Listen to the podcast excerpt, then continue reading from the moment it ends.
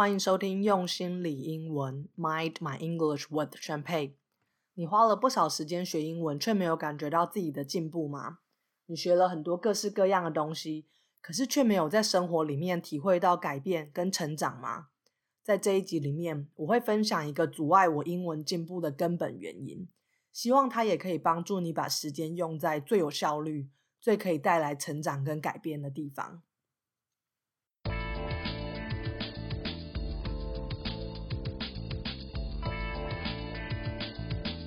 用心理英文是一个结合正向心理学和英文学习的节目。我是主持人宣佩。如果你想要能有自信的说英文和经营乐观正向的人生，欢迎你和我一起迈上旅程。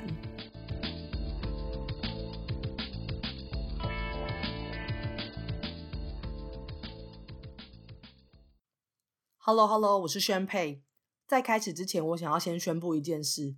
就是从接下来这个礼拜开始，我不会再一个礼拜更新两集了，我会回到之前一个礼拜一集的节奏，预计在台湾每个礼拜一晚上九点之前上传那个礼拜的节目。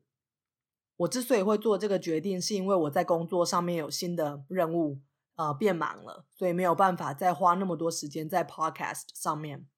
可是我还是希望可以找到一个方式来继续延续一个礼拜一次的分享，有可能会。呃，一个礼拜做一集长的，然后下个礼拜做一集短的，这样子交替。算一算，这样一个礼拜做两集，其实也是做了六个礼拜哦。刚开始因为我有很多东西想要分享，想要更快让大家知道，然后就决定努力试试看一个礼拜做两集。可是中间其实有一度，因为我想要把，就是有点贪心，想要把短的那一集拍成影片，然后就多花了非常多时间。在做影片还有做 podcast 上面，然后变得很累，甚至有点 burn out，反而失去了做节目的愉快还有动力。虽然自己说要一个礼拜做两集，让我一度 burn out 很累，可是其实我也还蛮庆幸自己当初有决定想要试试看一个礼拜两集。如果不是因为我做了那个决定，我也不会体会到。到底什么是 burn out？然后也不会了解到说，即使你是在做自己很有兴趣、很有热情想做的事，也是不可以一下子太拼，不然一旦太累，一旦把自己的热情燃烧殆尽，不只是身体累，情绪也会变得比较低落，甚至会失去本来的热情跟动力，也会变得比较没有创意哦。总之就是不能太冲啦。那这次的经验也让我开始注意，说要怎么在忙碌的时候，也刻意去空出一个时段来运动，或者是让自己放空，做一些真的能让你的能量恢复的休息。还有要怎么追求持续稳定的输出，而不是用冲刺，然后追求短时间的最大输出的这种方式来做事哦。或许哪一天我也可以做一集来分享这些心得。好，那进入今天的主题。今天这一集，我只想要讲一件事，就讲一件事，一个观念就好了。我想要讲一个非常常见的错误，让你的口说英文没有办法进步的一个错误。如果你有听过我节目的其他集，你应该会知道，我很少说什么事情是错的，因为我觉得大部分事情的好坏其实都是相对的，都很主观。甚至在英文方面，我也是。提倡沟通才是最重要的，文法的错误或者是发音有一些跑调，那些都是次要的，就不需要把它当成很严重的错误来看待哦。可是今天我要讲的真的是错误，它是一个很常见但是完全不合理的误解误会。那这个误解就是想要透过学英文来让自己的英文讲得更好。听到这里，你可能会觉得有点奇怪，为什么学英文没有办法让我的英文讲得更好？这是因为要让英文讲得更好，不可以只透过学英文，更重要的是你要实际使用英文，你要开口讲英文，要透过很大量的主动输出来练习英文，来让你的英文进步。在之前我也有说过这个观念。就是讲英文其实跟骑脚踏车、游泳、跳舞是类似的事情，只有理解是没有用的，你一定要实际练习，透过身体的 muscle memory 来把这些事情内化。有人有想过，只坐在沙发上面看别人跳舞的影片就可以学会跳舞吗？或者是只看别人运动的影片，只听别人分享怎么健身的 podcast 就可以让你的身体长出肌肉吗？这世界上没有人会有这种荒谬的想法吧？可是，在讲到要怎么学英文、怎么让英文进步的时候，却会有很多人是只花时间在看那些嗯英文教育 YouTuber 的影片、读英文的新闻、听英文的 Podcast，而没有真的自己主动开口说英文或者写英文哦。增加日常生活里面接触英文的机会当然是好事。可是，如果你只是增加接触英文，没有办法有效的让你的英文写作还有口说的能力有进步，尤其是在用英文对话的时候，我们有的思考时间真的非常短，就是几乎是要用反应的吧。所以，要能流利的表达你的想法，真的是需要 muscle memory，让你可以像是不用思考、不假思索那样，就用英文表达出你想要表达的想法。不过，要培养 muscle memory 的方式只有一个，就跟游泳或跳舞一样，你要透过不停重复一样的行为，来让你的身体记得怎么去做那一件事情。大家可以回想自己当初学游泳的时候，事实上也是很困难的啊。有的人会怕水，有的时候我们会喝到水呛到，可是教练他会把游泳的完整动作切成很多个小步骤，分次教给你。让你在同一堂课里面就只是反复练习同一个动作。刚开始先熟悉水感，之后有几堂课就只练习踢水，然后有几堂课只练习划手，几堂课练习换气，最后再花几堂课的时间把这些动作全部都结合在一起做。到后来你学会游泳，然后又练习到游得很顺的时候，你就不会再怕水，然后那些喝到水呛到的情况也几乎不会再发生。游泳对你来说就变成你身体的一个记忆，一个 muscle memory，变成一个不需要思考的事情。那练习讲英文跟游泳是一样的过程，只是它不像游泳那么单纯，只有四五个动作要学。要把英文讲好是比学游泳更漫长的一个过程。可是基本的概念是一样的。你可能很害怕说出口，可能有讲话卡住的时候。可是，当你反复练习一个句型，重复使用一个单字之后，这个句型跟这个单字对你来讲就不会再是一个挑战了。就像是我们讲 “How are you? I'm fine, thank you, and you” 这种样板句子的时候，我们几乎完全不需要思考。想要流利的讲英文，没有什么高深的道理，就是跟运动、煮饭、弹钢琴。或者是你工作上学到的任何一个技能一样，你都是透过不断的把目标拆成比较小、比较简单的 actionable steps，可以让你采取行动的步骤，然后反复练习。Practicing is the only way to make any skills your own。就像我之前在怎么增加 active vocabulary 那一集讲的，你想要多用一个单字，你可以先列一个词汇的清单。你每天只要挑一个，重复念个二三十遍，让念它这件事情变得很自然。接下来再用这个字造三个句子，把那三个句子也念好几遍。这个字之后就会成为你可以自在使用的 active vocabulary。就像刚刚说的，这个世界上没有人会认为煮饭、跳舞、弹钢琴可以只透过看影片跟读书学会嘛？可是真的很多人，包含以前的我自己。对于学语言，很容易会有一种，如果我花时间读书听英文，我英文就会进步的误解。我觉得这部分可能我们的英文老师，还有英文的教育系统，也需要负一部分的责任吧。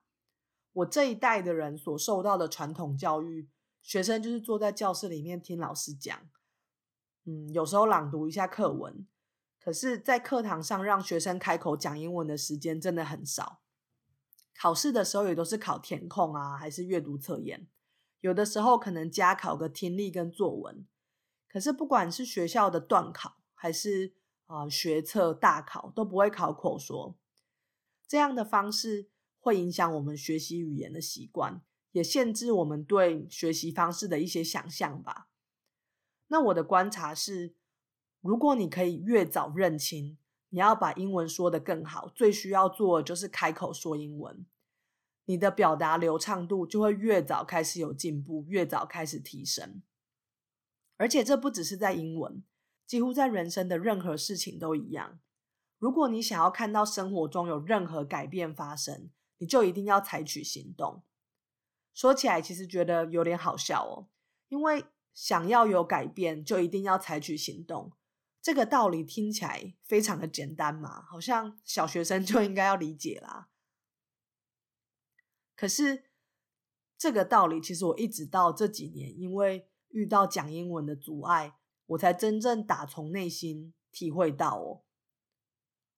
我一直以来都算是一个 thinker，我比较喜欢用想的，我很热衷用想的。来分析问题、找原因，然后想说有哪些可以达到目标的方法，又有可能会遇到哪些困难等等的。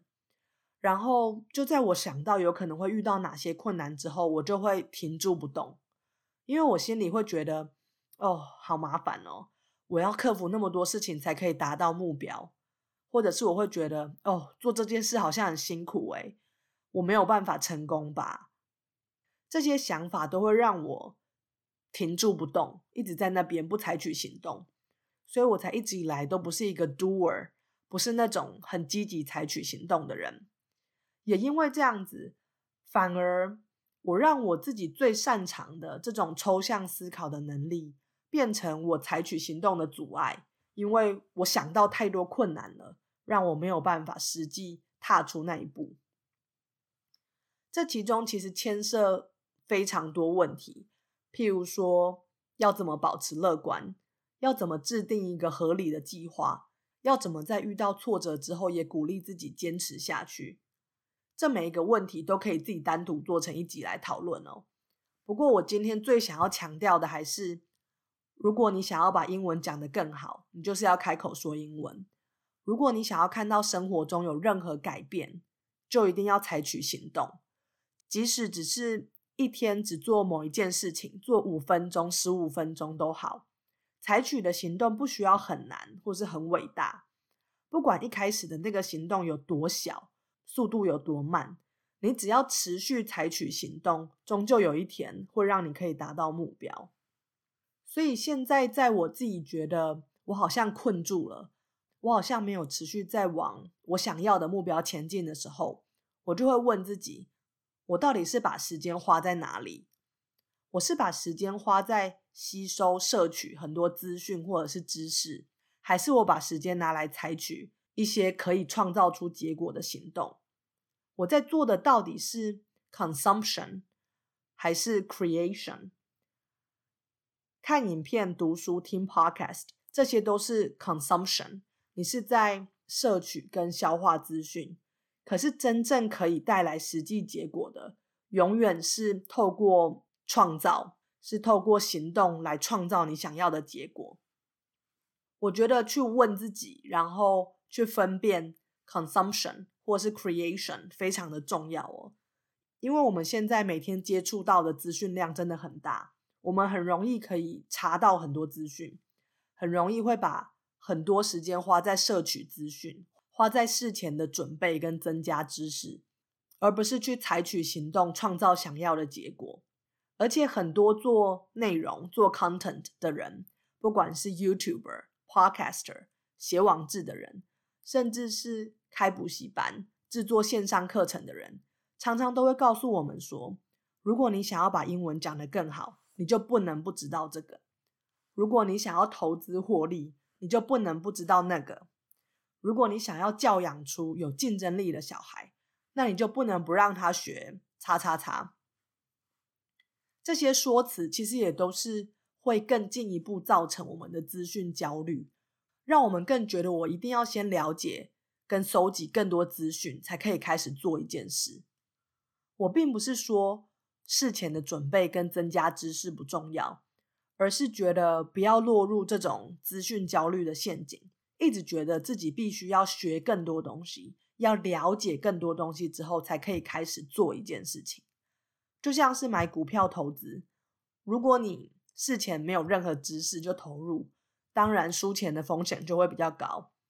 但是如果你一直要等到已经看完很多理财的书，上过很多理财课程，你才要开始，那你也有可能会一直在这种准备跟等待期，永远没有办法透过投资来获利哦。想要让英文写作或口说更进步，也都一样，不要再等待你学会更多单字文法才开始用英文来表达。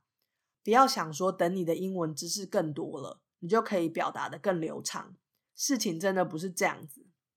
事实上是，当你开始写英文，你开始开口说英文的时候，你就会依照你表达的需求，去学会更多单字还有句型的结构。在用心理英文的 Facebook 群组里面，曾经有一个网友的分享让我印象非常深刻哦。